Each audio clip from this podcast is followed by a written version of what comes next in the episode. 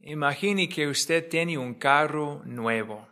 Es un modelo reciente, pero su carro tiene un problemita. Así que lo lleva a un mecánico, pero él hace algo muy curioso. Saca un manual intitulado Cómo reparar carros, escrito en 1920. O sea, hace 100 años. Él empieza a buscar y le dice, pues no encuentro tu carro. ¿Cómo respondería usted? Quizás sin decir nada nos marcharíamos del taller en busca de otro mecánico. ¿Y por qué? No podemos esperar recibir ayuda de un manual desactualizado. ¿Será que tenemos razón pensar lo mismo sobre los diez mandamientos? En la imagen vemos a Moisés con las dos tablas. Estos diez mandamientos fueron escritos más que mil, tres mil años atrás. Y nosotros como cristianos ni estamos bajo ellos. Sin embargo, ellos no son como un manual desactualizado. Al contrario, siguen siendo útiles para nosotros hoy día. Vamos a considerarlos. Les invito a abrir su Biblia a Éxodo capítulo 20, versículo 3. Y puede mantener su Biblia abierta. Vamos a considerar varios textos de este capítulo. Vamos a leer los primeros dos mandamientos. El primero nos encontramos en Éxodo 20, versículo 3. Dice, no tengas otros dioses aparte de mí.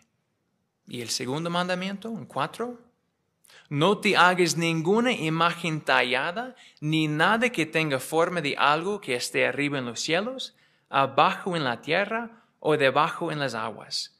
No te inclines ante esas cosas, ni te dejes convencer para servirles. Y vamos a parar aquí. Entonces, ¿cómo siguen siendo útiles los primeros dos mandamientos? Pues primero nos muestra el punto de vista de Jehová sobre la adoración que le prestamos. Si notamos en versículo 5, explica que Dios exige devoción exclusiva. Por eso nosotros hoy día adoremos exclusivamente a Jehová. Segundo, nos muestra lo que espera Dios de nosotros. Aunque ha pasado más que tres mil años desde que Jehová escribió estas palabras a la nación de Israel, Él espera que dediquemos nuestra vida a Él. Por eso no permitimos que ninguna actividad sea más importante que nuestra adoración a Jehová. Notamos el tercer mandamiento en versículo 7. No uses de manera indigna el nombre de Jehová tu Dios. ¿Cómo sigue útil este mandamiento? De dos maneras. La primera, nos muestra el punto de vista de Jehová sobre su nombre. Es algo santo y digno de respeto. Y la segunda manera, nos muestra lo que espera Dios de nosotros. Jehová todavía quiere que honremos su nombre. Pero es común escuchar a otras personas Usar términos como Dios, Señor o incluso Jesús o Cristo simplemente para añadir énfasis a su habla, o peor aún, como sustituto para una mala palabra. Jamás daríamos algo así. Siempre queremos honrar a Jehová y su Hijo también. El cuarto mandamiento, versículo 8. Recuerda el sábado para mantenerlo sagrado. ¿Cómo sigue útil este mandamiento? La primera manera nos muestra el punto de vista de Jehová sobre las cosas espirituales. Son muy importantes. De hecho, son una prioridad en nuestra vida. La segunda manera nos muestra lo que espera Dios de nosotros.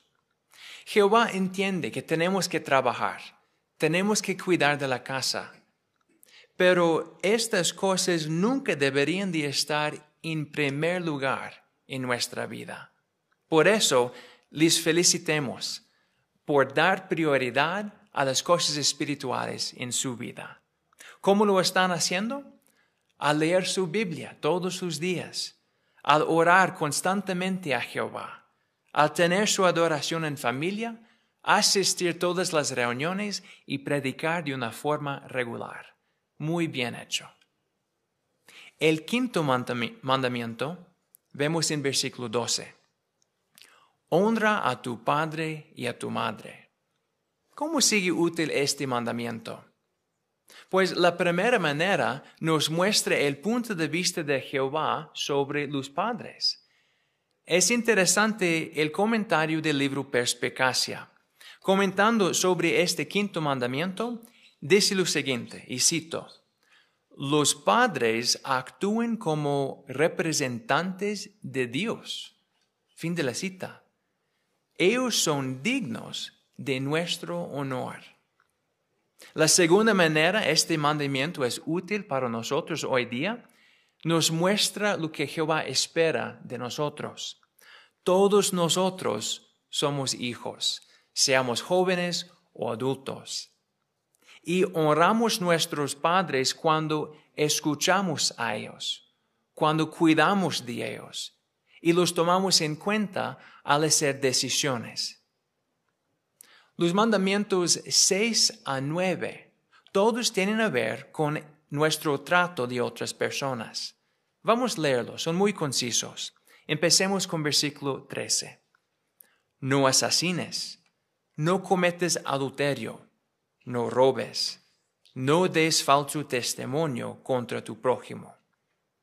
¿Cómo siguen útiles estos mandamientos? De tres maneras. La primera, nos muestran el punto de vista de Jehová sobre cómo tratamos a los demás. A Jehová le importa si hacemos algo en favor o en contra de nuestro prójimo. La segunda manera, nos muestran lo que espera Dios de nosotros. Él espera que nunca diríamos o herimos algo con la intención de dañar nuestro hermano, sea su persona, su reputación o su familia. Y la tercera manera, nos muestran cómo debemos tratar al prójimo. ¿Cómo? Así como ustedes ya están haciendo. Tratamos a nuestro prójimo como nosotros mismos queremos ser tratados, con honor y respeto. Y por fin el décimo mandamiento, en versículo 17. No desees, y si brincamos hasta el final, nada que le pertenezca a tu prójimo. ¿Por qué sigue útil este mandamiento? Pues nos muestra el punto de vista de Jehová sobre nuestros pensamientos y deseos. Él sabe que las acciones malas empiezan con pensamientos y deseos malos. Segunda, nos muestra lo que espera Dios de nosotros. Él espera que seamos nuestro propio guardián espiritual, que hagamos el esfuerzo para identificar y controlar pensamientos malos antes que lleguen a ser acciones malas. En conclusión, no se puede comparar los diez mandamientos a un manual para reparar carros, ni cualquier otro tipo de manual. ¿Por qué? El objetivo de un manual no es permitir al lector conocer su autor, pero Jehová sí quiere que lo conozcamos a él. Por eso escribió la Biblia de tal manera que podemos ver su personalidad, sus gustos y disgustos. Los diez mandamientos son un excelente ejemplo de eso. Como vimos hoy, Él quiere que lo honremos y le demos devoción exclusiva. Quiere que pongamos las cosas espirituales en primer lugar y que honremos y respetamos a los demás. La verdad es que sí, los diez mandamientos siguen siendo útiles para nosotros.